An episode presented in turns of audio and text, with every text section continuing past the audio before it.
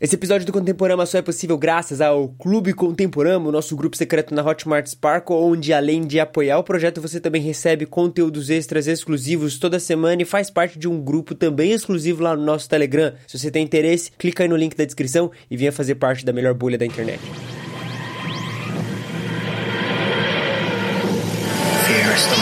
Com grandes poderes, vem grandes responsabilidades.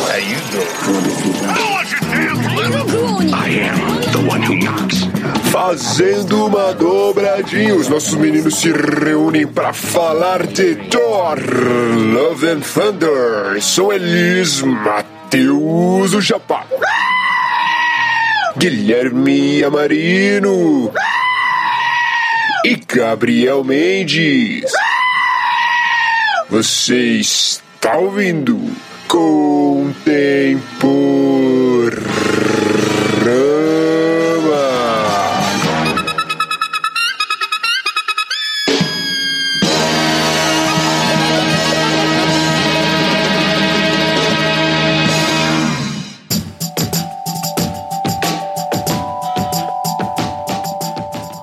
Só, amiguinho, eu sei que você gosta de ler, mas às vezes na vida do leitor a gente tem aquele momento em que a gente pensa: caramba, o que lerei? E aí essa dúvida, essa indagação, no fim, torna-se uma grande procrastinação. E é pensando nisso que o Contemporama, agora em parceria com o Clube Ictus, vem lhe oferecer o Plano Mar, onde mensalmente nós do Contemporama selecionamos, escolhemos a dedo e enviamos para sua casa um livro que é incrível. Livros de inúmeros gêneros, livros de diversas nacionalidades, diversos autores, enfim, tudo para aumentar a sua biblioteca e o seu arcabouço literário.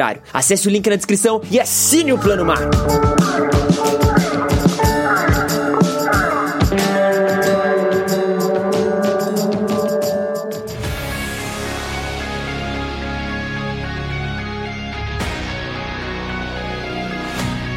É isso! Pela segunda semana consecutiva falando de Thor. Olha só, uma dobradinha de Thor aqui. Isso nunca aconteceu no contemporâneo, mas pra tudo tem a sua primeira vez. E neste episódio nós iremos falar com spoilers deste que é, na minha opinião, e já vou deixar aqui, o melhor filme da fase 4 da Marvel. Tá bom? Não é Junto muito com No Way difícil. Home. Junto com No Way Home, que No Way Home também tá aí, muito bom. Mas os dois me divertiram no mesmo nível, na mesma empolgação. E eu tô muito empolgado, muito feliz. E não é à toa que é também o segundo filme da fase 4 que a gente tá falando aqui no Contemporâneo, né? Então isso já indica alguma coisa. Vamos falar do polêmico Thor, Love and Thunder. Caramba, hein? Vulgo Que filme. o melhor filme do Thor. Olha! Olha, ó. Caramba! O melhor filme do Thor. Fácil, Eu, fácil, eu fácil. confesso que eu não esperava o Gabs ter gostado desse filme. Eu não sei porquê, eu tinha a impressão de que você não ia gostar. Mano, eu gosto de Ragnarok, tipo, bastante, mas a vibe do filme causa muita estranheza. Esse, eu achei muito mais. muito mais agradável, tipo, tudo assim, é, é, visualmente, os cenários, os personagens. Então, mano, filmaço. Se você criticou, você errou. E aceita que as pessoas erram. É o que eu acho. Olha aí. Olha só. E você, Guilherme Marino? Já vamos deixar claro aqui o que a gente achou já. Gostou, não gostou? Tá se fazendo de misterioso aí? É que esse filme me deu vontade de ficar vendo aqueles Goat Simulator, sabe? Aí Eu tô vendo um. Oh, e Gold Simulator vai sair um novo, eu acho. não, por causa Se do não Thor tem que sair um Goat Simulator daqueles, daqueles bode lá. Tem que ter a, Só fazer aqueles gritos. a DLC deles, é verdade. Cara, aqueles bode maluco, Ai, cara. Eles Nossa, têm nome, é. Ah, cara, é que esse bagulho é o seguinte, eu gostei do filme, pronto, eu, meu, minha opinião é essa, eu gostei do filme, eu me diverti, eu vi com a Isabela, a gente deu risada pra caramba, a gente ficou pegando todas as coisas e tudo mais, mas esse filme me ganhou com uma coisa, sabe qual foi? Hum. Apareceu o Dave, Dave? você não sabe quem é o Dave? Não, pode ser o... Não. Dave O Bautista? Dave. O Não, Drax? o Dave. Não, ele vai aparecer também. Agora, o Dave é um amigo do Thor que a Marvel. Sabe quando a Marvel fazia aqueles episódios de comédia entre filmes? Ah! Aquele do Guerra Civil lá, que tipo Exato, tinha o, o ele morava com o Thor. É, e ele, tipo, tava no escritório lá, né? Meio que. Então, esse cara é tipo um guia turístico lá de Asgard. Ele É. começa, ah, eu sou o Dave, que não sei o que lá e tal. Mano, a hora que ele apareceu, eu comecei a dar tanta risada, mas tanta risada que a Isabela não entendeu nada. E eu comecei a dar muita risada, assim, tipo. Oi, esse filme tem muitas pérolas boas, assim. Ah, cara, esse filme é incrível. Esse filme é incrível. Eu tô lembrando aqui, vocês falaram do bode, daquela cena que eles estão indo lá pro lado sombrio lá e tal. E aí, tipo, meio que tem um planeta assim no fundo. E aí o barco vai se aproximando. E aí parece que, tipo, o planeta tá longe pela perspectiva. E aí parece que eles vão ainda entrar na atmosfera, do que quer que seja e tal. E daqui a pouco eles batem o barco, tipo, como uma parede de asa. E aí você só ouve os gritos do bode, tipo. E, Mano, na hora, eu casque, eu comecei a dar tanta risada, velho. Nossa, que, cara, que filme bom. Que Eu dei filme- risada toda vez que esses bodes gritavam, cara. Toda também. vez, toda vez. Não tem Eu também. Toda vez. É que é umas piadas como, é idiotas, assim. Então, tipo, o Taika Waititi, ele tem essa noção de, tipo, fazer piadas idiotas e, e fazer você dar. Não aquela gargalhada, olha só, a pi- melhor piada do mundo, vou lembrar disso. É o arzinho todas no as nariz. e tal. Exatamente. É. É, tipo, é É. tipo isso. Você faz. Cara, tem problemas o filme, vou falar quais são e quais pontos negativos, assim. Inclusive tem muita gente apontando só pontos negativos. Mas, mano, Classic Thor Adventure. Ponto. É isso, isso É, define é o isso. Thor. Mais É uma isso. clássica aventura do Thor. Muito E eu boa. acho que é, eu acho que é exatamente essa parada assim de não ser algo tão grandioso e meu Deus do céu é, é a última coisa mais incrível que eu já vi na minha vida. Não, é uma aventura, é uma aventura massa, é um clássico filme de tipo, cara, sessão da tarde, pra você assistir se divertindo e, cara, fica bem no final, sorrir, se emocionar, saca? E, e- e o Taika faz isso muito bem. Ele não posa o Thor como, sabe, tipo, igual você vai ter o Capitão América, o Homem de Ferro, e aí vai ter a cena do filme em que eles vão posar como os heróis e que, sabe, vai ter aquela, aquele enfoque na câmera. Não, não tem isso com o Thor, cara. Eu- landing. é, tipo, cara, eu, eu gosto disso do Taika. O humor dele é esse, de fazer esse cara que é o Deus Todo-Poderoso ser engraçado, ser cômico, saca? Ele ser ele, cara. Isso é muito bom. Isso é muito bom. O, a- o timing de comédia, comédia do Taika é, é muito bom. E aí, cara, o Taika pra mim só cresce, assim. Só cresce. Mano. é um dos meus diretores da atualidade favoritos. Teve umas piadas que o Thor fazia no filme que, tipo assim, realmente ninguém dava uma risada na sala de cinema. Só que isso pra mim só ressaltava o quão trágico era a situação do cara. Tipo, o quanto o cara tava. Sabe, a, a piada é, do cara que tá super nervoso e triste. O fato de ninguém dar risada junto, ou, tipo, não entrar na vibe do riso, eu fiquei mais. Tipo assim, senti mais dó do cara. Porque no começo do filme ele. Tipo assim, ele passa o filme todo muito perdido, na verdade, né? Uhum. É, fala do do Star Lord pra ele, né? Tipo, você não sabe, parece que você não sabe quem você é, velho. É. Sabe? Essa cena do Star Lord é muito boa. A Aí participação você vai curta. olhar no olho, nos olhos das pessoas que você ama. Aí o Thor aparecendo com a cabecinha no canto da tela, assim, ó. Que A inclusive aí vai participação um comentário deles disso. foram boas. Ah, Eu acho que o Taika Waititi consegue dirigir melhor Guardiões da Galáxia do que o James Gunn. hum, Ele consegue não extrair um Star Lord um pouco mais interessante. Eu acho que ele deu um pouco mais de match assim com o Chris eu, não, Pratt, não, cara. não, não, não, não, não. Sabe por que não? Porque você não tá analisando o Chris Pratt como uh, o Star-Lord, como o Star-Lord do filme. Tipo, o protagonista do filme. É que ele só serviu pra isso, saca? É um fragmento do cara se fazendo sensato pra ajudar o Thor ali naquele momento. Mas ele não atua assim no filme dos Guardiões. E não é esse o personagem dele. Então, tipo, eu acho que ele faria um bom trabalho, mas não acho que seria esse Star-Lord que a gente veria no filme. Seria outro. É, Saca? não sei, eu gostei. Eu achei Não, eu gostei também. Eu, eu acho Eu que tudo sei. que o Taika fizer vai parte, ser bom. assim. Eu só não vou comparar com o James Gunn. eu É sei isso, via tweet que o James Gunn e o Taika Waititi trocaram ideias. Taika já leu o roteiro de Guardiões da Galáxia 3, né? Acho que até pra não rolar interferência. E o James Gunn leu o roteiro de Thor Love and Thunder. Então eu acho que eles conseguiram, tipo assim, chegar muito bem num acordo. Tipo, ah, o James Gunn, ah, eu, eu gostaria que os personagens agissem dessa maneira, fizessem isso, isso e aquilo. Mas, Uhum. no geral, foi foi muito bem dirigido, assim, a- os personagens do James Gunn. Porque pra mim são, assim como agora o Thor é um personagem do Taika, pra mim os Guardiões são os personagens do James Gunn. Tipo, É, isso tem, isso é Concordo. importante essa é, o que o, o, o Gabs está falando, porque ah, muito muito das críticas veio justamente em algo que a gente falou no episódio anterior sobre a diferença do Thor nos quadrinhos para a diferença do Thor aqui no MCU, nos filmes e tudo mais. E eu acho que essa diferença ela se torna drástica nesse filme. Sim, o Taika Waititi ele tá construindo um personagem do Thor que não é o Thor dos quadrinhos, não é o mesmo cara, não é o, o deus asgardiano, mitológico e tal. É um personagem que talvez até pega um pouco da mitologia nórdica de fato, do Thor mais abobalhado, do Thor mais arrogante e displicente, do Thor que, que não tem nenhum, nenhuma, nenhuma habilidade social, sabe? É, esse é o, o Thor que a gente está sendo apresentado. Então, exigir como alguns exigiram, uma maturidade do Thor. Ah, não, eu queria que o Thor se importasse com os Asgardianos quando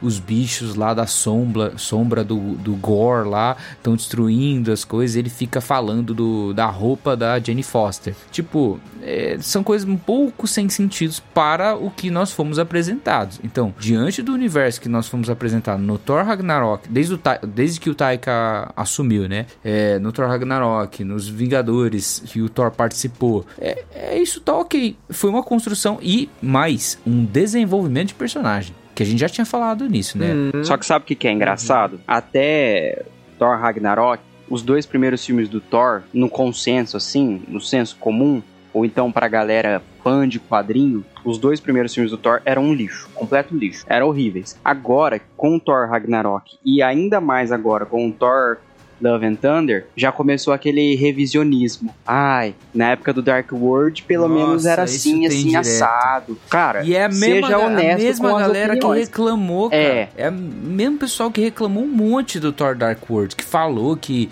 ai, tá raso, ai, que é superficial, ai, que podia ter umas piadas melhores. É. E aí, quando acontece. Isso que eu não me conformo, cara. Tem coisas que eu não gosto no MCU. Eu já falei de Doutor Estranho, eu já falei de alguns problemas que eu vejo em outros filmes. Já falamos de Eternos, assim, que eu acho um filme bem ruim, inclusive. Mas assim, dá para você ficar reclamando das coisas e quando elas acontecem, as coisas que você reclama, os diretores fazem, você também reclamar sabe? Então é tudo vira reclamação. E hoje em dia tá chato, cara. Eu, eu preciso fazer esse protesto aqui. Tá chato, cara. Todo filme que sai, o pessoal só reclama, não consegue sentar e curtir o negócio. Ah, porque esse filme não tem roteiro. Ah, porque esse filme não tem o que lá. Porque o CGI é cagado. Ah, porque tal personagem não apareceu. Ah, porque nos quadrinhos é assim tudo mais. Gente, eu sou bem fã de quadrinho. Eu li, leio as histórias, eu acompanho Marvel principalmente. Só que, cara, já foi foi já essa época de ficar fazendo tudo super fiel aos quadrinhos e tudo mais. Não vai ter mais isso. Desencanem, tipo, tira esse cavalinho da chuva aí e curte o filme, entendeu? É, eu, eu acho que essa quarta fase da Marvel, ela vai dar abertura justamente para isso, pra gente ter outras histórias e elas cara, tipo, elas irem para outros caminhos que não necessariamente essa grandiosidade toda que veio sempre sendo construída e etc, etc. Eu acho que é aí que tá um, um ponto de adaptação e, e, entendimento, porque, perceba, esse Thor 4, ele não tem nada a ver com o MCU que a gente tá vendo nos últimos tempos. Nada acontece ali que, tipo, esteja relacionado ou correlacionado com alguma coisa ali. Não, é só o Thor numa aventura Thor. Isso é sempre repetido. Eu acho que é sempre repetido justamente por isso, assim, para ser uma aventura Thor. Um, é, é quase quase um episódio ali, sabe? Tipo, se fosse uma série, é um episódio ali que aconteceu, aquela parte da vida do Thor ali. E isso é bom. A própria estrutura do roteiro é feita para ser isso. o, o o Korg narrando, intrometendo as cenas e narrando. É isso, é para ser um, uma aventura do Thor, ponto, acabou. E, tipo, não precisa ter o que tava tendo até então. Essa, essa extrema grandiosidade, tudo relacionado, saca? E o pessoal fica sempre, mano, isso é, é o negócio, sempre reclamando, sempre falando, ah... Hein? Não, mano, e... mas ó, eu fiquei indignado com essa parada aí do, do Dark World. Tipo, a, a galera que odiava o filme não, mas pelo menos na época do Dark World, pipipipopó, não tinha, não tinha risadinha, não tinha piadinha, o Thor era sério, não sei o que. Mano, acorda pra vida, olha teu perfil do Twitter de dois anos atrás, você odiou esse filme, você só falava mal desse filme. Presta atenção é, no que você tá fazendo. E, e, confesso que eu falei bem desse filme no outro, no outro episódio, hein? Só falar disso queria lembrar aos ouvintes que eu é. não falei mal do Thor. Exato. Aqui, ó, Aqui é consistência no contemporâneo, entendeu? Não, brincadeira, É, gente, eu falei mas... mal do outro Thor e, e gostei muito desse, porque pra mim esse entregou o que eu queria que entregasse, cara. Uma aventura massa, divertida pra caramba, com seus momentos altos e, tipo, momentos sossegados. Por exemplo, cara, a última cena das crianças lá, a gente vai falar dela mais pra frente, mas aquela última cena das crianças, ela só é extremamente impactante porque o Taika faz isso ser bom. Tipo, ele constrói os momentos altos de tensão, ele constrói os momentos baixos de calmaria e conversa e desenvolvimento e constrói os momentos punk pra, tipo, é isso aí, velho, vamos pra cima, tá ligado? Então, assim, o pessoal reclamar que só foi piada, não teve momento dramático. Mano, que filme vocês assistiram, velho? Ô. Teve momento dramático pra caramba, mano. Toda a parada da Jane. Sabe uma bizarrice também? Eu vou reclamar dos reclamões. Reclama, vai. Os, os Zeus, os caras reclamando dos Zeus nesse filme. Tipo, ai, porque os Zeus da DC, não sei o que, faria isso com os Zeus da Marvel, não sei o que, não sei o que lá. Mano, os Zeus da Marvel tava perfeito. Eu achei ótimo aquele cara. Justamente por quê? Porque o contexto do filme levava o espectador, a- o que o espectador tava vendo, casar com a motivação do Gore, com o vilão. Os deuses Uhum. ali eram uns lixos, cara. E aquele, aquele Zeus, Isso é muito bom. os, aquele Zeus lá, ele foi apresentado como um babaca, um idiota. Ele não ia ser aquele, É, aquele líder do Olimpo que protege. Até porque o Zeus da mitologia, o cara era um nojo também, né? Só que aí foi apresentado como um cara, um velho idiota, pervertido e, e vacilão. Um vacilão e meio covarde até, né? Porque Ele, ele, descendo queria daquele negocinho lá É. com aquela, sa- com aquela bom, sainha muito bom. dele lá. Aí os caras, não, porque o Zeus da DC é um deus de verdade, não sei. Ah, mano, pelo amor de Deus, velho. Era o Russell Crowe, o Zeus da Marvel. O Zeus da Marvel é o Russell Crowe, ok? Não, e é exatamente a intenção de fazer no final o Gore ver que o Thor não é esse tipo de deus. Exato. Ele não é, É, esse tipo de é. cara. E funciona muito bem, é esse o roteiro. Thor tá se importando com uma humana que não tem nada pra oferecer pra ele, que tá ali morrendo e ele prefere ficar com ela. Saca? Essa é a construção e o desenvolvimento do personagem. E tipo, cara, o que que. Sabe? Essa é a parada. E aí eu concordo com o Gui que a gente veio falando toda essa semana, a gente tava trocando ideia no, no grupo. Cara, as pessoas chegam no filme com uma expectativa e querendo que aconteça tudo aquilo que ela criou na mente dela desse filme ilusório. E não vai acontecer esse filme ilusório, cara. É, não vai acontecer. É, é. É o- E a gente já viu que, tipo, beleza, é, a expectativa que a gente cria é com base nos quadrinhos, porque nos quadrinhos do Thor tem uma das maiores sagas que é do Carniceiro dos Deuses, que aparece o Gore. E de fato, o, quando a gente viu o Gore, na verdade, assim, primeiro, Gore foi anunciado. Aí a gente sabe, pô.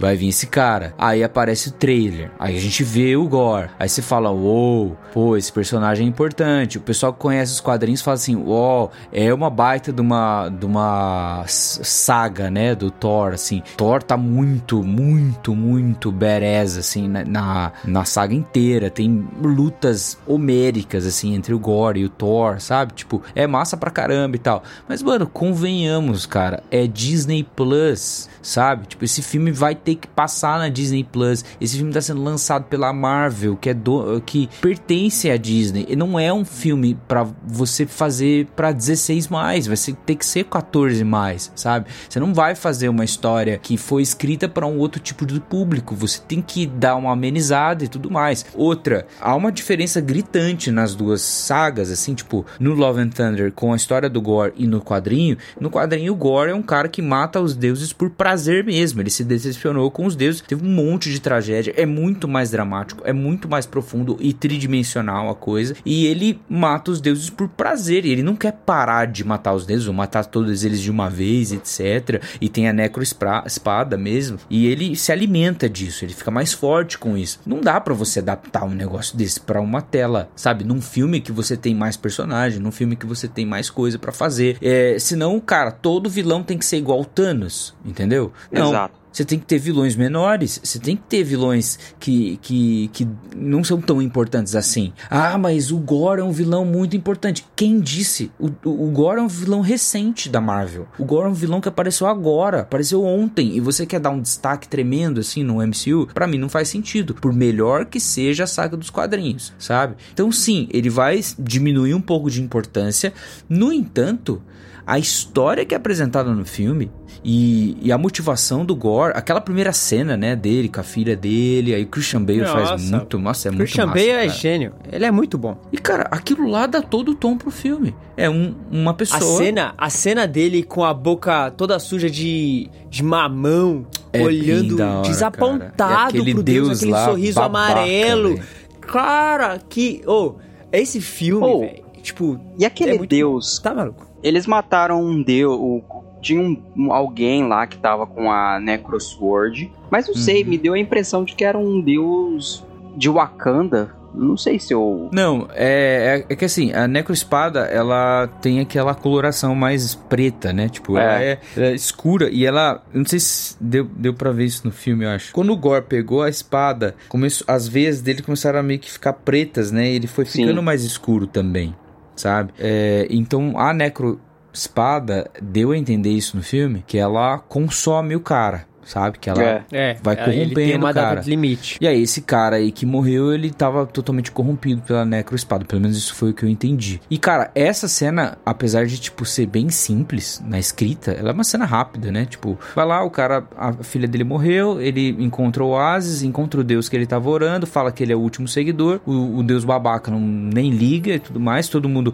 todas a- a- as outras criaturas ali que estão dependendo daquele Deus dão risada, entendeu? E aí a necroespada vai, escolhe o Gore, movimenta-o em vingança, etc, Pra matar o Deus, ele mata o Deus e aí ponto, origem de vilão, saca? Tipo, simples, direto, 10 sem minutos. ficar enrolando. 10 minutos. Muito bom. Muito bom. Entendeu? Lembra E quando uma a origem gente... de vilão da hora, né, mano? Exato. Lembra quando a gente tava falando do- dos Homem-Aranhas, uh, do Sam Raimi e também no outro episódio sobre os Batmans do Tim Burton, que tem origem de vilão, tem origem do, do Coringa, tem origem do, do Pinguim, a origem da Mulher Gato, sabe? E a origem do Duende Verde. É isso, entendeu? É uma origem de vilão, simples, contou a história, pronto, acabou. Nos outros filmes, talvez Inclusive tem filme que o pessoal ovaciona, fala assim, nossa, muito bom. Não tem origem do vilão, não explica nada, não fala nada qual a motivação do vilão, simplesmente deixa o vilão falando essas frases de efeito, sabe? Ah, porque não sei o que lá, não sei o que lá, não sei o que lá, porque eu sou inevitável, que não sei o que lá. E não conta origem, não conta nada. Por melhor que seja o vilão, por melhor que seja a história,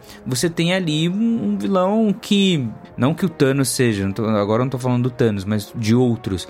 Um vilão que ele é esquecível. E o Gore, ele não se torna esquecível por menor que ele seja no MCU. Ele não vai ser um vilão do MCU, nossa, olha só, na mesma importância dos quadrinhos. Mas ele serviu para aquele filme lá e entregou belezinha. Não tem nenhuma crítica assim ao Gore, assim, olha só, eu queria que fosse mais assim. Não, para mim foi um vilão na medida, sabe? Eu achei ele na medida e Uhum. assustador também, tipo...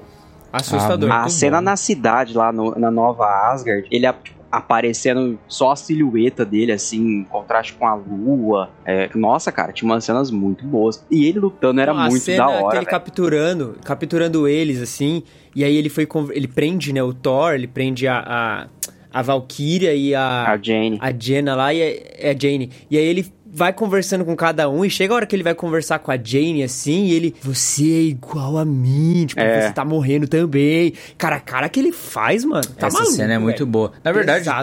toda essa sequência, né? Porque quando eles entram nesse negócio de, da, Fica das preto e sombras branco, e né? tal, pela, o- parece que suga toda a cor, assim, tipo, é muito massa. E aí tem alguns momentos em que a cor, ela, ela volta, assim, quando o Thor ou É, quando ela ativa Thor- a Mjolnir, né? Exatamente, aí volta um pouco da cor. Cara, ficou muito bem editado. Apesar do CGI um pouco cagado na, no gore em si. Porque ele tem várias cicatrizes, né? E essas cicatrizes, pra mim, no cinema lá que eu tava vendo, deu pra perceber muito que elas eram CGI. Sério, cara? Eu- a É. assim, eu, eu vi depois o pessoal postando é, screens, assim, tipo, screenshots, alguns tios do filme, assim, e reclamando, e realmente, assim, depois que eu vi na internet, eu percebi que tava algumas coisas meio off. Mas no cinema, eu não percebi. É, eu Eu também não, não. percebi nada. Tipo, Mas- eu acho que não foi depende da tela me que você tá do filme, vendo, assim. O... É, mas não me tirou. Eu vi um cara postando um, um, um print, que é aquela hora que ele usa o raio do. O Thor usa o raio de Zeus no jardim, né?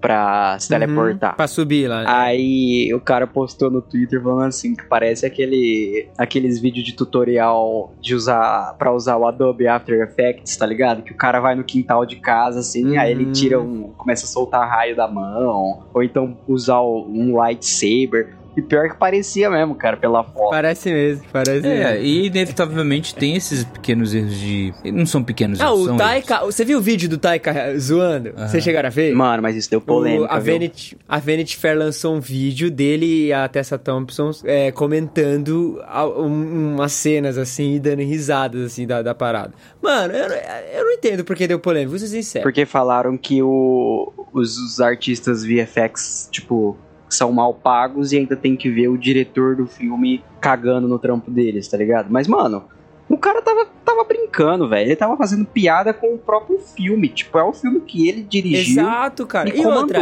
e ele não tem culpa. Ele não tem culpa do, da Marvel. E aí é um problema que tá tendo no geral, que todo mundo tá reclamando da Marvel não geral. A Marvel não é muito amigável com os seus artistas de CGI, É. de computação gráfica ao redor do mundo. Então esse não é um problema do Taika e como um diretor do filme. Esse é um problema da Marvel, como a própria é, que, que contrata esses serviços e dá uns prazos bizarros É. pra essa galera. Então, sim, a galera já É. tá insatisfeita, saca? E eu acho que o, o diretor fazer esse zo- zoar o próprio filme, que o filme no final não é dele, né? É da Marvel, cara, só aponta isso também, velho. E não mim é uma- é até um- deve ser tratado. É um shade, é um shade que ele jogou nos chefões da Marvel. Ele falou, ó, mano, Com certeza. isso aí, ó. É, fica esperto. Fica É, esperto. tipo, é. E acho que é bom, cara, porque, por exemplo, não, um CGI cagado não estraga pra mim a experiência.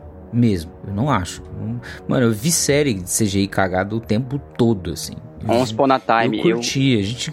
Agora, você ter tudo, a- toda a pompa que tem e os milhões de investimento que tem e tal, e você continuar fazendo isso, sabendo que a galera tá reclamando, cara, é uma burrice de uma empresa continuar fazendo isso. Depois de o Multiverso da Loucura, que realmente tem alguns defeitos grotescos de CGI, depois das críticas aí a, a She-Hulk, vamos esperar lançar, né, pra falar alguma coisa, mas teve muita crítica por causa dos trailers. E agora, essas críticas específicas, não, é- não só no geral, ao Thor Lo- Love and Thunder, porque ao mesmo tempo que tem alguns CGIs que estão muito ruins, tipo a testa do, do Gore, a cicatriz e tudo mais, tem outras, outras horas que tá belíssimo o CGI, sabe? Tipo, o próprio. a- As, as próprias cenas daquelas criaturas de, da sombra surgindo. É. O o próprio lance do de algumas pinturas que eles fazem, ah, o né? Olimpo, mano. Ele lá na- Exatamente, na. não é nem o. Olimpo, né? A, terra É, da onipotência lá. isso. Qual que era Mano, aquele muito deus bonito, lá, cara, da, que era um muito bolinho de arroz, mano? Que eu dei muita risada daquilo. É, muito Então, eu, bom. eu achei né? que o Japa Muito bom. saberia dizer que esse Eu não sei também arroz- não, mano. Eu acho que é uma parada chinesa, tá ligado? É tipo,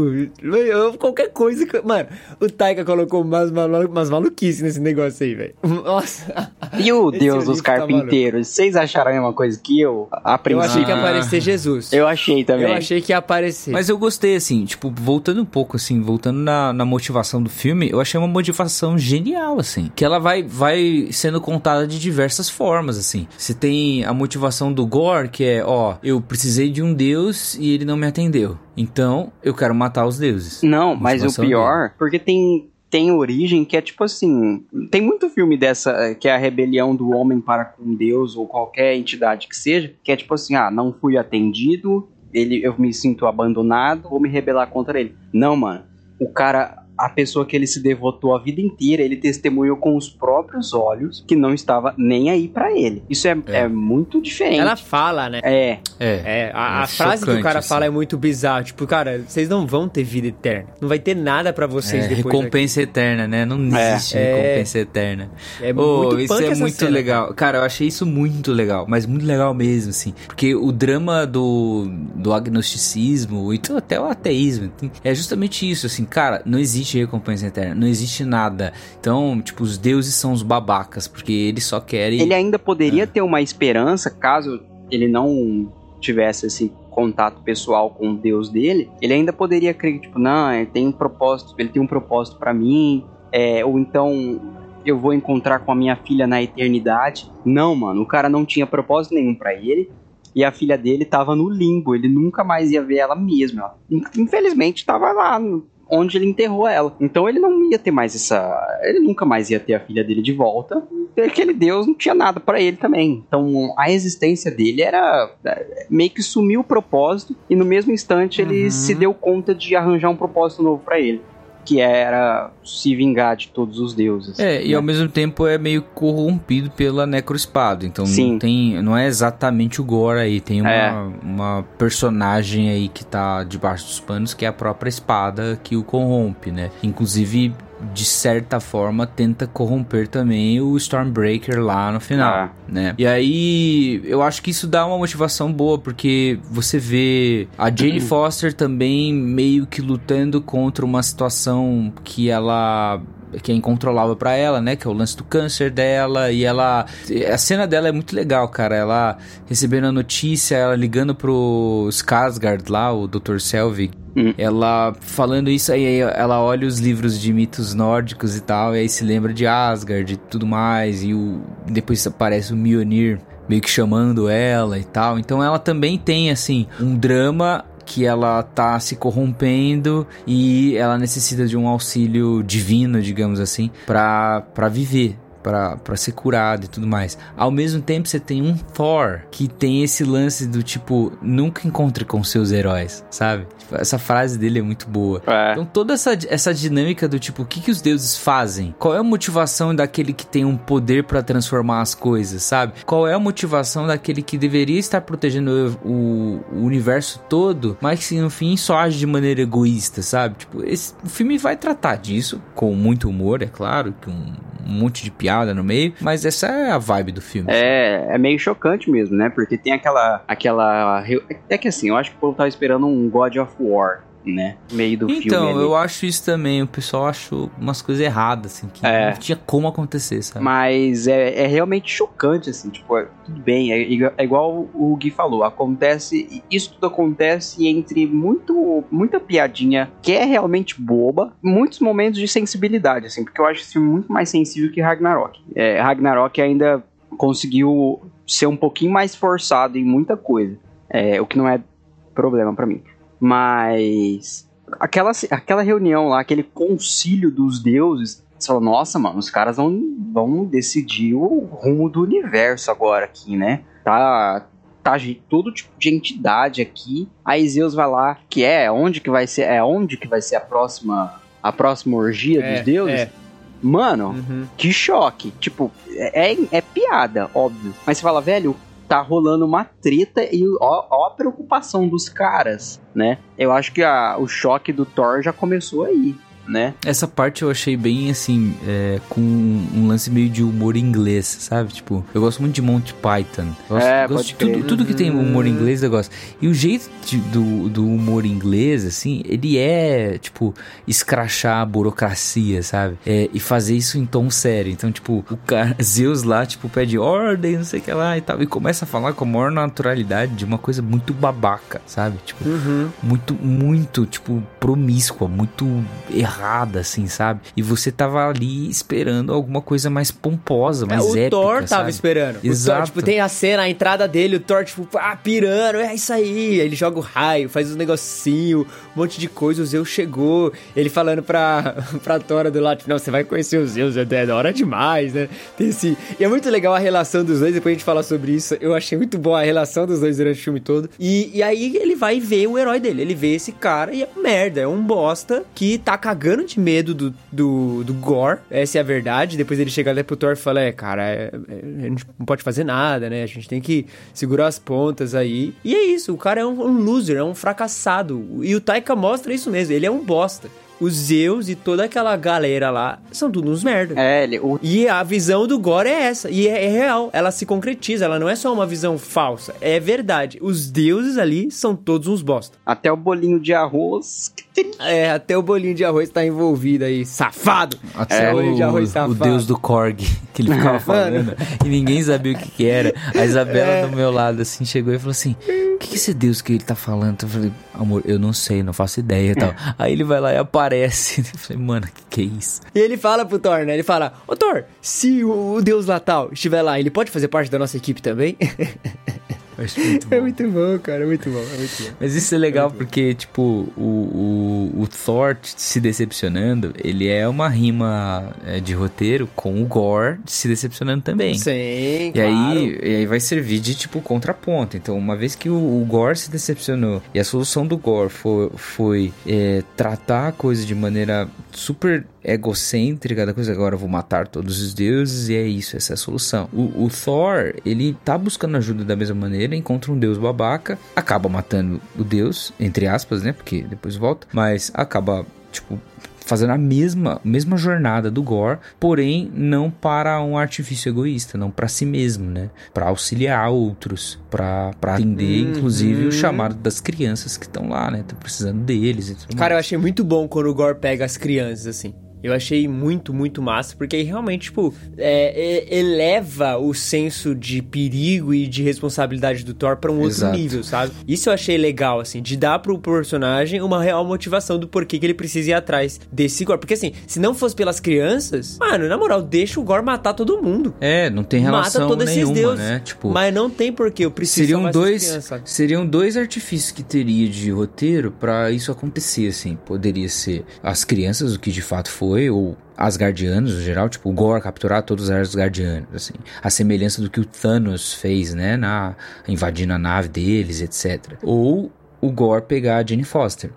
Só que se o Gore pegasse a Jane Foster, seria tipo um negócio muito típico de roteiro, sabe? Tipo, ah, o interesse amoroso e o É. cara vai lá salvar. Aí seria bem assim, meio até preguiçoso, até porque o filme tava se propondo em destacar a Jane Foster também como uma heroína. Aí usar esse artifício de captar, é, capturar as crianças, esse artifício de sequestrar os indefesos, etc. Cara, é um artifício que tem histórias desde os irmãos Grimm, sabe? Então tem, tipo, desde o flautista, sabe? Tipo, cara que vai à noite ele captura as crianças e leva elas. Ah, o bicho papão que coloca as crianças e tudo mais. O homem do saco. Tipo, toda, todo folclore de europeu até africano, latino-americano, etc. Todo folclore tem um monstro que devora crianças, sabe? Tipo, isso é, é inteligente o Taika ter usado isso. Teve gente que reclamou e tudo mais, mas eu achei muito inteligente. Ach- Achei, cara, beleza. Dá uma motivação pro Thor, sabe? E era o futuro da nação deles ali. E É, tinha. tem que lembrar o, o processo de Asgard, né? Tipo, Asgard passando por uma dizimação, É. é, ele se reconstruindo. Foi legal ver Asgard sendo um ponto turístico do mundo, assim, eu achei É, é verdade. É, e aí mostra também, tipo, até o próprio crescimento de Asgard, assim, muito secundário, até terciário, se pá, mas de que uma cidade que antes não fazia nada, tava todo mundo acomodado, termina com eles formando novos guerreiros e os novos Argardianos, os novos guerreiros da cidade, que vão proteger a cidade, saca? Tipo, cara, o, o filho do Heimdall, mano, muito bom, velho, muito bom. Eu, eu adorei o filho do Heimdall. Quando ele pega a espada lá, quando ele pega o... o, o esqueci o nome da nova arma do Thor lá. A Stormbreaker. Stormbreaker e abre o portão de novo, cara, muito da hora, muito bom, saca? Então, tipo, eu vi a galera reclamando de umas coisas assim, que, mano, para mim só parecia implicância, saca? Tipo, ai, olha esse CGI ruim, ai, piadinha demais. Mano, todas essas piadas também estavam no Ragnarok, velho. Estavam lá já. Eu não É, sinto, todo eu não mundo acho exaltou, que aqui né? o Thor, o... É, todo mundo. E eu não acho que o Taika pisou mais no pé aqui, não. Eu não acho. Pelo contrário, eu acho que aqui ele dá um passo a mais com o Thor, no sentido de colocar mais camadas no personagem, desenvolver ele melhor. Velho, vamos fazer isso aqui, vamos levar ele pra algum lugar, vamos trazer a Jen e, e fazer eles funcionar. E, cara, toda aquela ceninha. Cara, eu achei muito bom. Quando o Korg começava a fazer um recap, e aí mostrava, mostrou ele lá com ela, aí eles todos enamorados, aí ele olhando, e vendo um- verdade. um, um bebezinho ali, e ele tipo, meu Deus, que ai, aí eles assistindo filminho, aí eles sentindo medo do filme de terror. Cara, toda essa cena é muito boa, É, velho. e a progressão, é assim, tipo, da- do afastamento dos dois, né?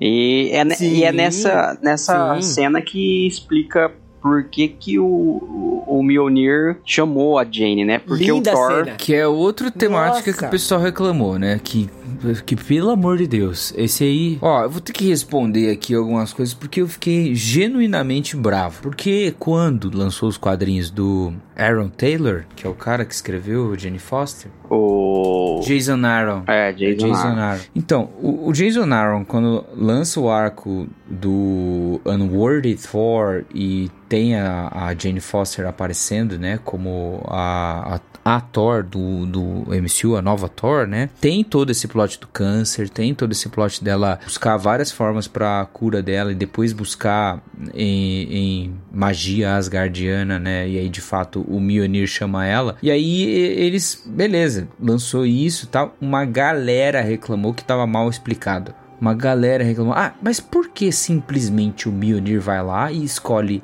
a Jane Foster e não qualquer outra pessoa da Terra que está com câncer? Então, um monte de gente reclamou isso. Um monte de gente reclamou. E agora, porque aparece a cena no filme que a, o Thor chega pro Mjolnir e fala assim, olha, protege ela e tal. E isso é Eu uma motivação pro Mjolnir de fato dar os poderes do Thor para Jane Foster, aí o pessoal acha ruim, entendeu? Ah, porque é preguiçoso. Cara, o filme chama Amor e Trovão. A motivação foi o amor, tá certo? É o que o filme disse que já ia fazer, entendeu? É. Então, e eu achei bom, porque daí deu uma explicação de fato. Se ela é ruim ou se ela é boa, aí cada um acho que pode julgar isso, sabe? Você, você pode Sim, achar ruim preferências. motivação. Da mesma forma que tem gente que discute se a motivação do Anakin Skywalker em ir pro lado negro da força foi realmente uma motivação boa, porque ele tava se importando com a, a, a Padma. Olha, como tudo, todas as críticas tem Natalie Portman envolvida, né? É, a Padma ia morrer, que não sei o que lá, aí o Anakin foi pro lado negro da força. Tem gente que acha isso fraco. Eu não acho, cara. Eu não vou enfraquecer o poder de uma pessoa que ama. Ah, pessoas que amam, às vezes tomam decisões terríveis sabe?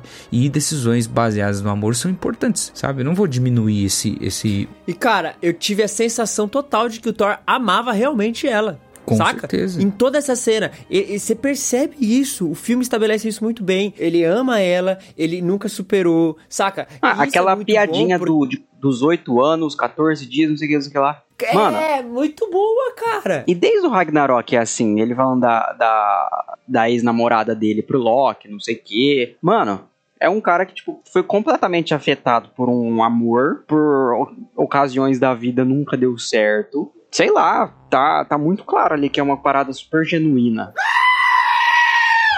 Eu achei legal, assim, e aí vai a, a, a dinâmica dos dois, né? Se a gente vai comentar sobre o, o Thor e a Jane Foster, cara, a dinâmica dos dois é muito interessante, velho. Ela meio bobinha, porque a- tá aí entrando nesse universo de hero- herói, o, o Thor tentando dar bola, mas ao mesmo tempo não sabendo muito lidar com isso, É. ele revelando os sentimentos dele pra eu ela. quero, eu, que- eu, eu quero me sentir horrível por você. É.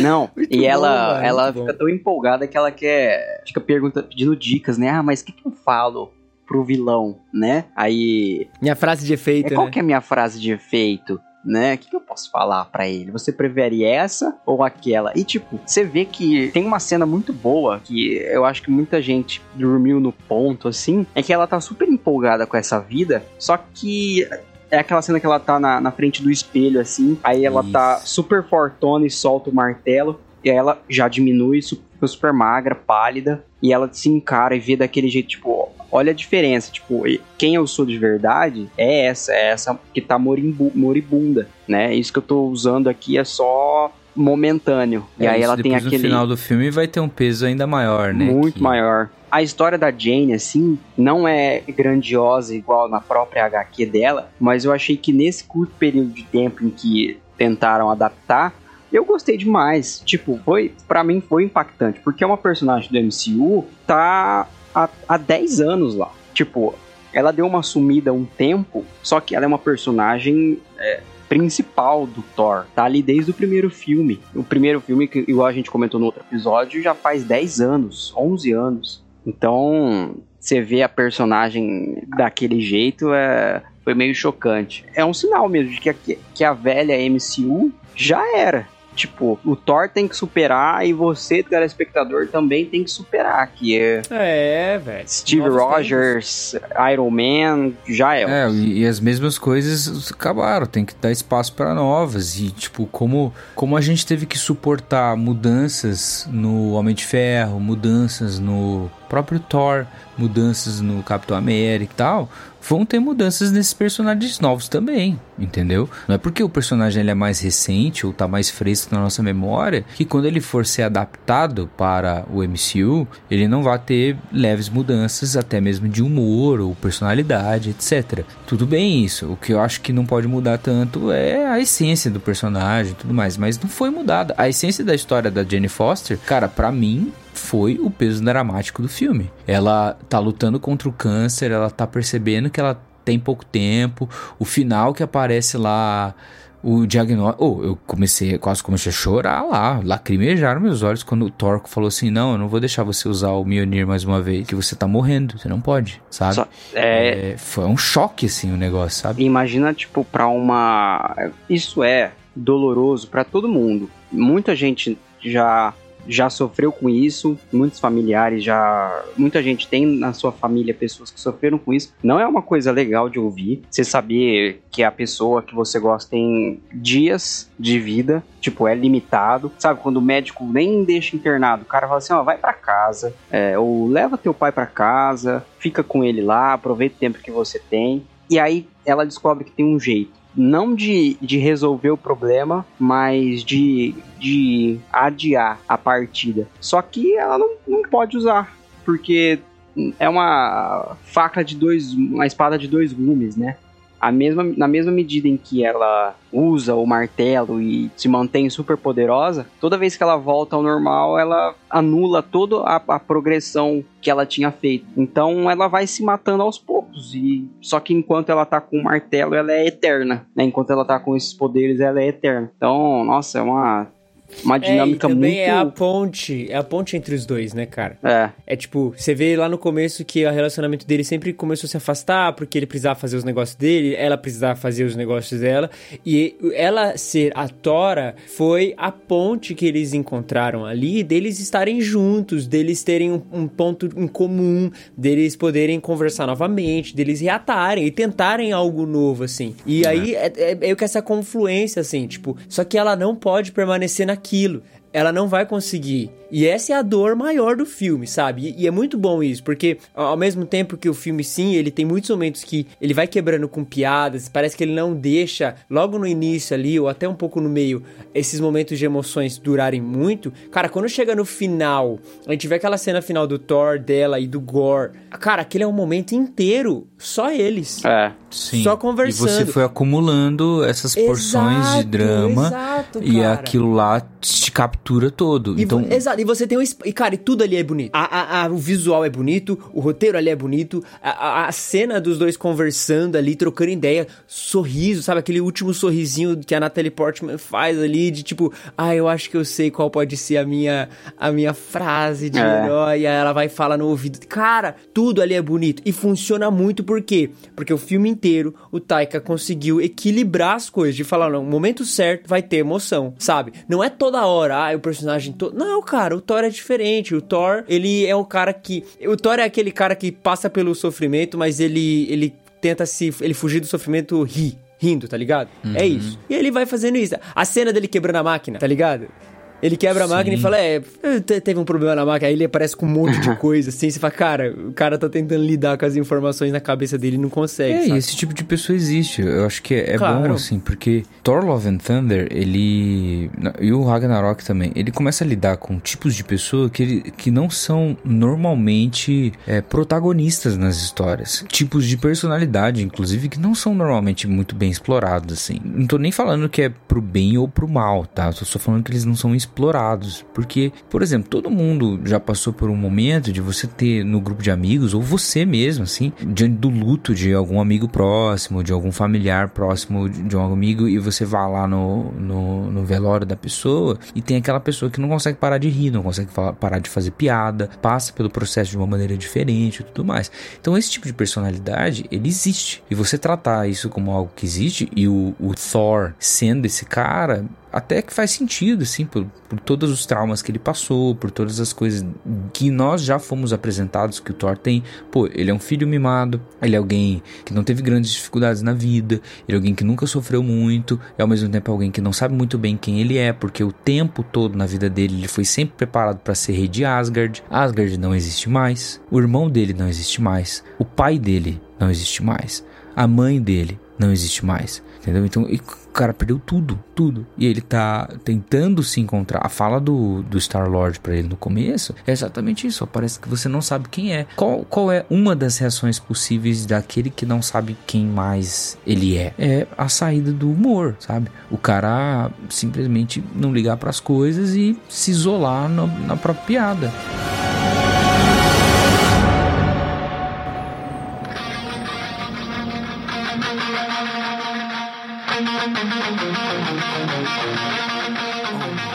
Ah, cara, tudo nesse filme eu achei, assim, eu sincero. Existe falhas no filme? Existe falhas no filme. Eu acho, por exemplo, que o Korg eh, não foi igual o Ragnarok. O Korg do Ragnarok eu senti que ele era melhor. É. Não que ele seja ruim aqui, mas no Ragnarok eu, sen- eu gostei mais do que ele aqui. Então, é, esse seria um, um problema aqui que eu achei do, do Korg. Mas eu gostei muito das inserçõezinhas dele comentando e narrando, tá ligado? apesar- ele vai do narrar. Korg é esse, né? O ponto al- alto Não, do Korg ele é- narrando, ele narrando. narrando o, o Thor, falando, ó, ele perdeu a mãe, ele perdeu o pai, mataram o irmão dele. É. Mataram o irmão dele também. E mataram o irmão dele, aí vai mostrando todas as cenas que o, o Loki morre. Cara, é muito bom, velho. É eu bom. acho que aquela cena, assim, uma coisa que eu acho que o Taika poderia ter feito realmente diferente, assim, pra pelo menos dar um, um pesão no filme. Não que eu acho que seja extremamente necessário, mas se o Korg tivesse realmente morrido naquela cena, teria sido massa. Apesar de eu gostar muito do personagem, seria. Eu acho que faria um bem pro filme, assim. Seria legal mesmo. Seria... É, é, e aí uma outra personagem que talvez ficou um pouco apagada, que É. nos trailers parecia que ia se destacar mais, é a própria Valkyria, né? É, E a, a Tessa Thompson, ela tá incrível atuando. Mano, Ela é eu gosto boa, dela. né, mano? Ela é muito boa. como Charlotte Hale no Westworld é muito boa também. Mano, animal, assim. E aí é o seguinte, eu achei que eu iria ver uma Valkyria diferente. Mas daí ela reduziu pra mim, assim. é. É, talvez é, não é exatamente uma coisa ruim, porque ela reduzir significa que deu espaço pro, em, em- em tempo de tela, né? Tanto pro, pra Jane Foster quanto pro Thor. Isso foi bom. É, quanto Animal, tempo sabe? tem esse filme? A gente tem que ver bem. Duas horas, não é um quase que filme longo. certinho, mano. Duas horas. né? É, é um filme quase de duas horas, sabe? A gente tá acostumado a ver, tipo, duas horas e meia, sabe? Tipo, ver bastante coisa. Cara, é um filme ok, sabe? De, de tempo e bem distribuído, cara. Bem distribuído. Todos têm Exato. meio que um espacinho ali. Eu entendo, também acho que ela perdeu um pouco, assim. Ela poderia ser desenvolvido. A única coisa que muda nela é que ela deixa de ser essa cansada é, dona de um país, sei lá como que se chama, líder de um país. Ela é rei E- de Asgard. ela é rei de Asgard e aí depois ela tá lá treinando a piazada. É isso, é esse desenvolvimento. Pra mim, ela foi o Korg do Ragnarok. Ou, Tá ali. Falando em Korg, só um parênteses, não sei se vocês, vão- se vocês repararam que o namoradinho do Korg lá de bigode é, é Rock, é uma pedra, e o nome dele é Dwayne. Ah, olha aí, é, eu percebi isso aí. Mano, é muito boa essa cena, é muito engraçado. As piadas né? são boas mesmo. Dwayne The Rock. O, o, o, o Taika é muito bom. Esse é o negócio. Eu acho que aqui o mérito é, é inteiro do Taika, assim. Os atores estão bons, não, não, não falando que não estão. Mas é, o cara, ele sabe contar uma história legal, divertida. E eu acho que esse é o negócio principal. É. O Taika, ele não tá só pensando em contar a história do Thor. Ah, eu vou fazer uma ótima adaptação do Thor. Não, eu tô pensando em contar uma história boa, uma história legal. Uma história que você vai poder... A pessoa pode não conhecer nada do Thor, assistir esse filme e ela vai entender e, e vai se divertir. Ele quer mostrar mais uma clássica aventura do Thor. É isso, é isso. Ó, é, é tipo, é como você comprar. Você viu lá o gibi na banca, certo? Lá tá lá o gibi.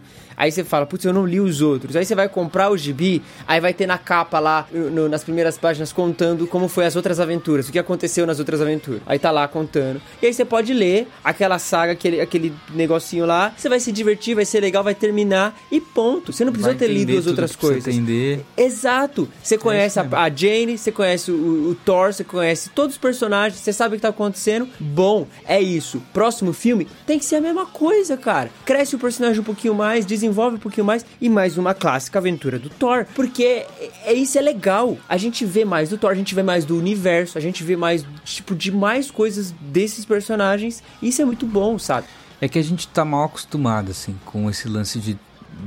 Porque o final do, da fase 3 do MCU, ela foi muito pontual. Todos os filmes se entrelaçavam e tinha aquela, aquela construção, começou a amarrar tudo, etc, etc, etc. E era muito legal mesmo. É, e realmente foi, foi o final de uma era, entendeu? Agora a gente tá no começo de outra e a gente tem que botar na nossa cabeça que as coisas elas não podem se entrelaçar agora. Elas você tem que dar um espaço para construção de novos caminhos. Então, a gente E falou não um vai ser igual a outra era. Não vai É. ser, exatamente. Não precisa ser e não deve ser. Não, e, não, e não tem como ser, aliás, eu já vou deixar aqui, não tem como ser, gente. A prime... Essa fase que a gente viu do MCU, que encerrou em 10 anos aí, incrível, isso foi um ponto muito fora da curva. Isso é uma das coisas mais incríveis que aconteceu no cinema nos últimos anos, assim, em termos de dinheiro, em termos de pessoas indo assistir o filme, em termos de impacto cultural e de pessoas conhecendo esse universo. Isso não acontece toda hora. Isso não acontece sempre. É, é- é tipo assim, é cair um raio no mesmo lugar de novo. Ah, não, não sei mano, se a Marvel tem essa capacidade. Eu acho que antes da Marvel fazer isso, é uma coisa que eu comentei no episódio de Harry Potter. A, a saga que conseguia levar tudo isso de gente pro, pro cinema durante 10 anos foi Harry Potter. Ou surge uma saga nova muito boa daqui pra frente, ou eu acho que, infelizmente, nem o MCU vai conseguir isso mais. Até porque as pessoas já acostumaram e agora o tempo entre o lançamento, por exemplo, Doutor Estranho lançou em março. Em junho, no meio de junho, o filme já tava no Disney Plus. Então, a pessoa que não tá disposta a ir no cinema não precisa esperar tanto mais, né?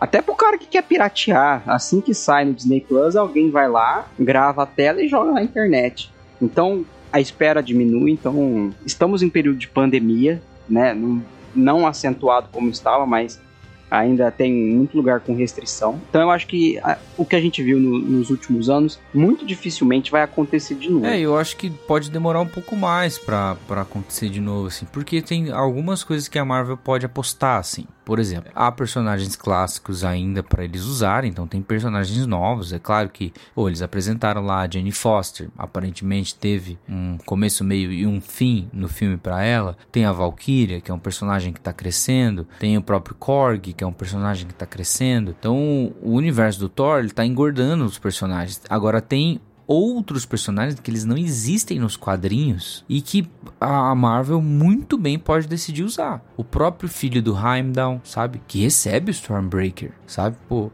é, ele usa o Stormbreaker ali, ele leva todo mundo. A própria filha do Gore, que é ressuscitada no final, sabe? Ela é e aliás a... é a filha do Chris Hemsworth. É. que é a filha do Chris Ó. Hemsworth, isso mesmo. E ela, Isso foi incrível, cara. ó, uma parada. No- nos quadrinhos do Loki recente, surgiu um grupo de pessoas chamados Filhos da Eternidade, que são os filhos daquela entidade lá, materializa materialização de certos aspectos, como equidade, esperança, não sei que, não sei que lá. No final do no filme, a hora que mostra a garotinha caminhando na água e mostra o reflexo dela, ela tá com aquele aquela aparência como se ela fosse da mesma substância da eternidade. É, e ela reparte um pouco dos poderes da eternidade, né? Isso. Ela tem aquele olho E no tal, né? final é dito que ah, Amor e Trovão é o nome da dupla Thor e a garotinha lá. Eu fiquei pensando, Amor, essa menininha pode ser a materialização do de um dos aspectos da eternidade. de um dos aspectos da eternidade. Talvez o amor, já que ela foi é, trazida de volta ali naquele contexto, né? De o amor de um pai para uma filha, de um, de um homem para com a mulher, né? De um, de um cônjuge para o outro. Não sei, é- eu acho que é Cara, promissor. Pode ser, eu mano. vou te dizer ser, que isso chão. é uma análise muito inteligente. Muito mesmo. Eu acho que é, é uma parada da hora, assim. Fica aí meu destaque, assim, final, nesse final do filme, pra eternidade, cara. Nossa, Tudo bem que a Eternidade Que é bem diferente dos quadrinhos, ela não falou nada e, tipo, só foi- realizou um desejo lá. Ok, foi tipo um Shenlong. Mas, cara, que gráfico maravilhoso, sabe? Tipo, mano, você sente a profundidade da, da silhueta dela, assim, você sente, assim, a complexidade do que é a eternidade. Aquilo Mano, que- aquele cenário, aquele Nossa, é cenário é meio anime, tá ligado? Água refletida no céu, um negócio meio infinito, assim. Até em Kingdom Os- Hearts os 3 otaqueiros, tem sabe? isso, Tokyo Ghoul, Tokyo Ghoul tem isso aí. É, então. Isso é lindo, cara. É lindo. Aquela, aquela cena final é linda toda. Nossa. Mas, ó, O, Toda, o toda. Gabs falou que parecia muito Full Metal Alchemist, né? Nossa, lembrou demais. Também. Eu fui ver com Muito. o Abdala, um amigo nosso, e ele tava com a camiseta, ele tava com a camiseta do Full Metal. Aí ele, a gente saindo do cinema, ele falou assim, mano, aquele final lá com a Eternidade, você lembrou do... Aí o Portão da Eternidade, Porta da Verdade, Full Metal, ele, é isso. Cara, lembrou demais, demais. E o Taika é um otaqueiro, né, mano? É, Hum. ele é um otaquinho safado. Um otaquinho Uhum. safado. Então, mano, lindo, lindo. Eu acho que eu acho que é exatamente isso assim. A, a visão que o diretor traz pra elementos que já estão no quadrinho e fazem ele funcionar visualmente no filme. É isso que é adaptação. É, A adaptação não é mano. você copiar o quadrinho na tela do cinema, todos os elementos exatamente iguais. Não é, é um outro formato, uma outra linguagem, você usa outros elementos. É. E aqui ele faz isso. Ele pega esses elementos que estão no quadrinho, esses personagens que existem, essas histórias que estão lá, e ele transforma isso num filme de duas horas. Se aquela sabe? mina Isso é não muito estiver no Young Avengers, que eles com certeza estão formando, eu sou um Corsa 9 porta. Ainda mais agora que tem o Kid Lock. É, verdade. Ou, a gente tem que falar de algumas coisas. Duas coisas, na verdade. Cena pós-créditos 1 e cena pós-créditos 2 de Tá, Thor. vamos lá. Eu vou, vou fazer aqui o um noobzão. É, por que, que é importante o Hércules e por que, que as pessoas ficaram, ai meu Deus, o Hércules? Porque pra mim só foi tipo, ah, o ator que faz do- que participa de Ted Laço. que É, legal. o cara do É Ted isso. Laço, é verdade. Que eu fiquei felizão. Ah, mano. Mas pra mim, nenhuma diferença. Indicou o seguinte: o Thor vai voltar. Né? Não, isso sim. Tipo, teremos outro filme do Thor. Ainda e... O Thor vai voltar Jenny Foster ou vai voltar o Thor? Então, Não, eu acho que vai Jane ser. Foster O... morreu. É, a Jane pra mim. E ó, Ah, Já sei. falando sobre. Não, eu acho que sim. Até porque a mensagem da segunda cena pós-créditos, pra mim, foi linda. Quem entra em Valhalla? Os guerreiros, que morrem em batalha. E qual batalha ela estava? Contra o câncer. Foi uma guerreira Val. e mereceu o descanso. Por isso que eu acho que ela tem que permanecer lá. E eu gostei demais disso. Eu achei uma sensibilidade boa do de quem dirigiu e escreveu. Quanto Hércules é isso, é, é a, a, a preparação para as próximas coisas, né? É, que o, o Olimpo, ele é um... Tem, tem os deuses é, mitológicos da, da Grécia, eles existem no, na Marvel, sim. E é, é uma parada quase meio deuses americanos, assim, porque eles têm uma, uma instituição, tipo uma empresa e etc e tal. E o Hércules, ele aparece como, de fato, filho dos Zeus, ele tem as suas próprias histórias, ele participa do Thunderbolts, inclusive. Ele participa dos Vingadores do Norman Osborn, no Renato Sombrio. E beleza, ele é um personagem, assim, meio muito mais vilão e tal. Mas pra mim, na Marvel, o Hércules ele só serviu para uma coisa só. Durante uma fase chamada O Cerco, ele serviu para ser repartido ao meio pelo Sentinela. Só Brabo. isso que ele serviu. Brabíssimo. Taika, Tá, você então, sabe o que A fazer. gente sabe. A gente já sabe. Tá aí, ó. Véi, que filme top esse Thor, hein? Que filme top. Vontade de escrever no Twitter Cara, todo dia. o que Thor você, o Love que and você falou é lá é- me representa. Quanto mais eu penso, mais eu gosto. Ô, eu saí, assim, mano, que filme legal. Aí você vai lembrando das cenas assim, você fala, velho, não, pera, esse filme é muito legal. Exatamente. Eu, eu tenho a mesma sensação. Oi, tem umas cenas massa mesmo, né? Tem as cenas que ele sai pulando assim, vai pegar o machado e dar na cabeça de alguém. Ou, a referência à propaganda do Van Damme lá, cara. Ah, é legal, né? Logo nas primeiras cenas. É muito massa. velho. Podia ter O tocado aquela musiquinha, né? da Enya. Toca a Enya, não toca? Em uma outra parte. É, é outra acho. parte. A- tem aquela cena que ele tá em cima de uma pedra, assim, naquele planeta louco lá. Ele tá com aquela roupa de profeta, né? E ele tá numa pedra, assim, alta. E todo mundo embaixo dele, ouvindo ele falar, eu falei, mano, isso aí é o sermão do monte pra mim. Que ele tá lá com os braços abertos, assim, num, num- numa, num montinho de Uhum. pedra. E a galera sentada no chão e outros em pé, assim, ouvindo ele falar. Aquilo pra mim foi muito Sermão do Monte. Muito Sermão do Monte. Aí ele tira aquela, aquele, aquela parada e mostra aquela roupa roqueiro anos 90, assim, né? Metaleiro anos 90. Cara, animal. Animal. É, e agora vai ter o filme do Stormbreaker. É, uma série no Disney Plus. É, uma antologia série, do. Série de vídeos. É. Stormbreaker e eu. Aí é, é o Stormbreaker se relacionando, ele lembrando dos tempos, ele mandando um tweet raivoso para o Mjolnir, ele brigando muito no Twitter, xingando muito o Mjolnir no Twitter. Agora ele, não tá com o Mjolnir que de novo, eu né? fiz. É, é o Stormbreaker. Ele não fez, ele não fez o que eu fiz com Thor, ele É. não entrou em Wakanda. Pode crer. Que papo de maluco. Ai, gente. Obrigado, Taika.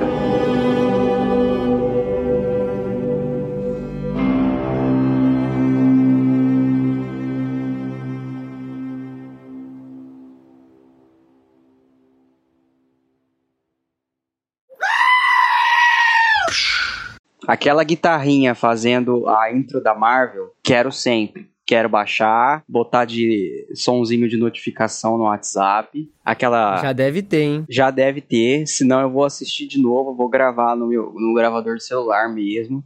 Ó, top, delicinha. Vamos. Vamos lá. Vamos lá. Você acaba de ouvir uma produção contemporânea.